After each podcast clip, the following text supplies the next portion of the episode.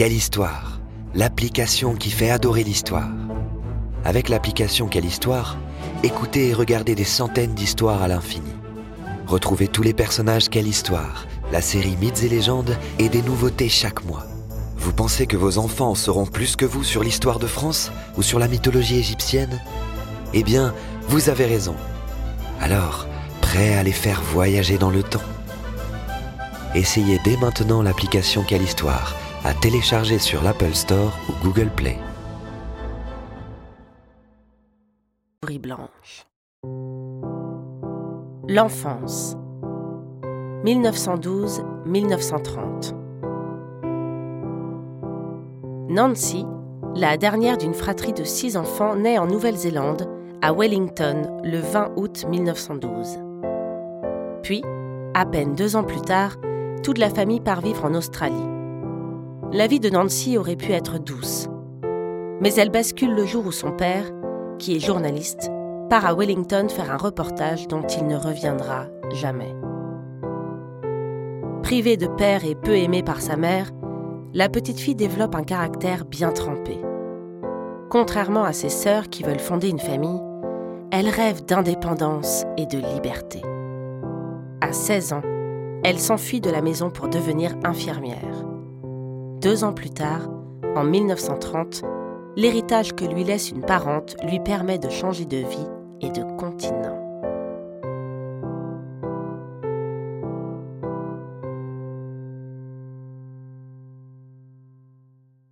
Une journaliste engagée. 1932-1936.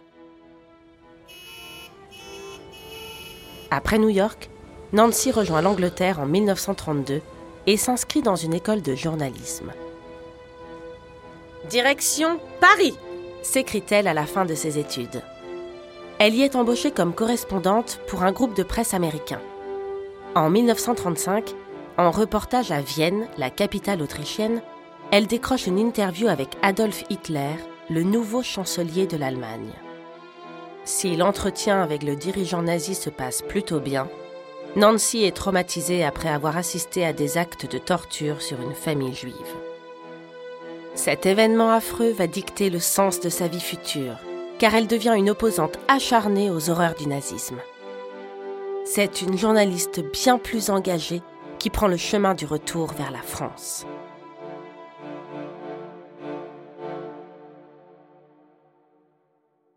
L'amour. 1936-1939.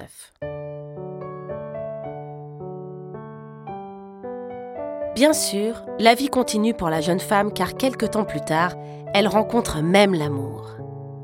L'heureux élu, Henri Fioca, un très riche armateur de bateaux de marchandises, aurait conquis le cœur de la belle en dansant le tango. Qu'il est beau, se répète Nancy. Les deux jeunes gens tombent éperdument amoureux l'un de l'autre et se marient le 30 novembre 1939. Ils emménagent à Marseille, la ville natale d'Henri, dans un magnifique appartement avec vue sur la mer Méditerranée. Quelle vie de princesse Caviar au petit déjeuner, champagne, vêtements élégants. J'aime tellement cette vie, murmure Nancy. Mais cela ne dure pas car bientôt la guerre rattrape les jeunes mariés.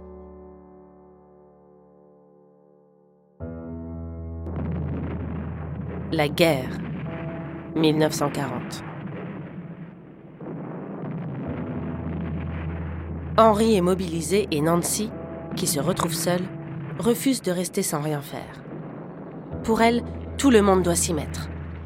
Je déteste la guerre, mais je ne vois pas pourquoi les femmes se contenteraient de tricoter des bonnets à leur mari parti sur le front, clame-t-elle. C'est ainsi qu'à 27 ans, Nancy devient ambulancière et est envoyée sur le front près de Dunkerque, dans le nord de la France. Lorsque survient la débâcle de l'armée française, Nancy est aux premières loges pour aider à évacuer des centaines de blessés. Il est très difficile pour elle de voir son pays de cœur en si mauvaise posture. Alors, le 22 juin 1940, lorsque le maréchal Pétain signe l'armistice, c'est-à-dire la fin de la guerre, Nancy refuse de l'accepter.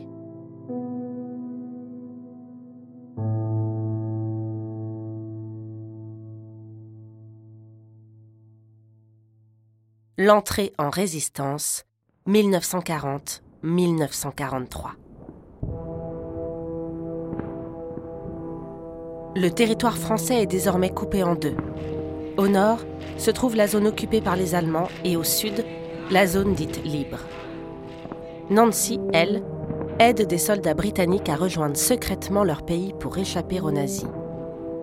Puis, elle intègre le réseau Pat O'Leary, un groupe créé par Yann Garraud et Albert Guéris qui exfiltre vers l'Angleterre des pilotes dont les avions ont été abattus au-dessus de la zone occupée. Ce réseau est si efficace qu'il ne tarde pas à être traqué par l'ennemi. Malgré toutes les précautions prises, Garraud est arrêté en octobre 1941. Heureusement que Nancy est là pour l'aider à s'échapper.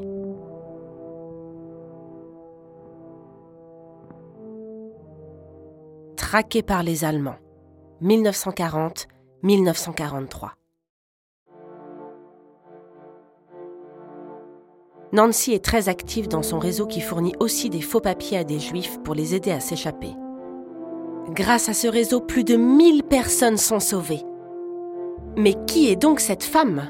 se demande la Gestapo, la police politique allemande. Il faut que Nancy fasse très attention car sa tête est mise à prix. Mais la jeune résistante a plus d'un tour dans son sac, car elle parvient toujours à s'enfuir, à tel point qu'elle est surnommée la souris blanche. Malheureusement, un jour, alors qu'elle saute d'un train en marche, elle reçoit une balle dans la jambe. Ah Je suis fichue déplore-t-elle avant d'être arrêtée par les Allemands. Malgré la torture, elle n'avoue pas son identité et elle est relâchée au bout de quatre jours. Mais elle est vraiment en danger et doit quitter la France.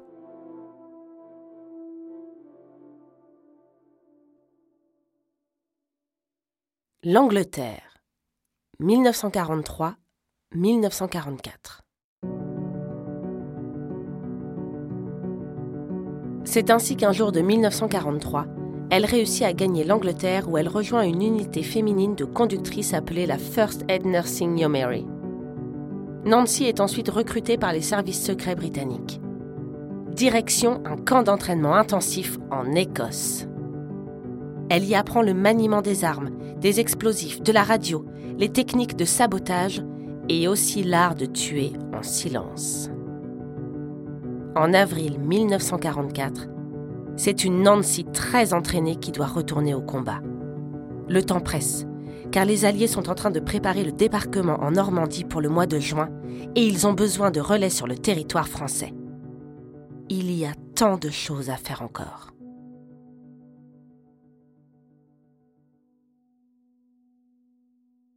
De retour en France, 1944. Dans la nuit du 29 au 30 avril 1944, Nancy et le major John Farmer sont parachutés en France, plus exactement dans l'Allier, un département situé dans le centre.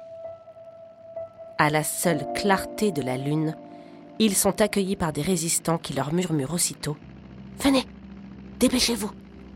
Il faut nous mettre à l'abri. Nancy se met au travail.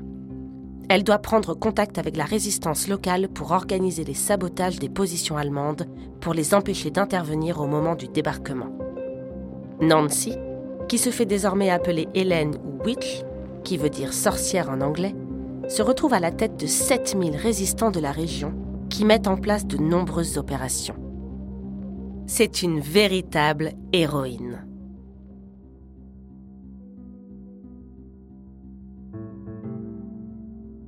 Une succession d'exploits. 1944.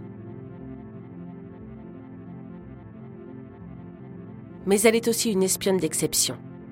Par exemple, un jour du printemps 1944, elle n'hésite pas à parcourir 500 km à vélo pour donner les codes de décryptage à un opérateur radio qui avait été obligé de les détruire lors d'une attaque allemande. Nancy pédale jusqu'à l'épuisement, car sans ces codes, il est impossible de se faire livrer de nouvelles armes. Je ne peux ni m'asseoir, ni rester debout, souffle-t-elle lorsqu'enfin elle revient auprès de ses camarades qui la pensaient prisonnière. Quelques jours après, elle prend le commandement de la prise d'assaut du quartier général de la Gestapo à Montluçon. C'est grâce à toutes ces actions des résistants que les troupes alliées débarquent en Normandie le 6 juin 1944. Le 25 août, quand Paris est libéré, Nancy lance à ses troupes Venez, suivez-moi, allons célébrer la victoire Au beau milieu de la joie ambiante, elle apprend la mort de son mari bien-aimé.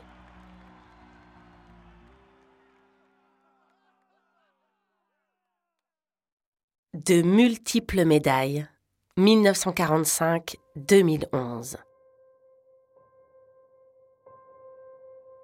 Nancy devient l'une des résistantes les plus décorées de la Seconde Guerre mondiale. Médaille de la Résistance, Croix de guerre, officier de la Légion d'honneur. Voilà, j'ai fait mon devoir. Il est temps de rentrer à la maison, se dit-elle et Nancy retourne en Australie. Malgré tous ses exploits, elle échoue à se faire élire au Parlement australien en 1949 et en 1951. Après ce deuxième échec, elle se retire de la vie publique. En 2006, devenue âgée, elle décide de traverser une nouvelle fois la planète pour s'installer à Londres. Mais comme elle n'a pas beaucoup d'argent pour vivre, elle reçoit une aide financière du prince Charles. L'héroïne s'éteint le 7 août 2011 et, Selon ses volontés, ses cendres sont dispersées le 10 mars 2013 à côté de Montluçon, tout près de son ancien maquis.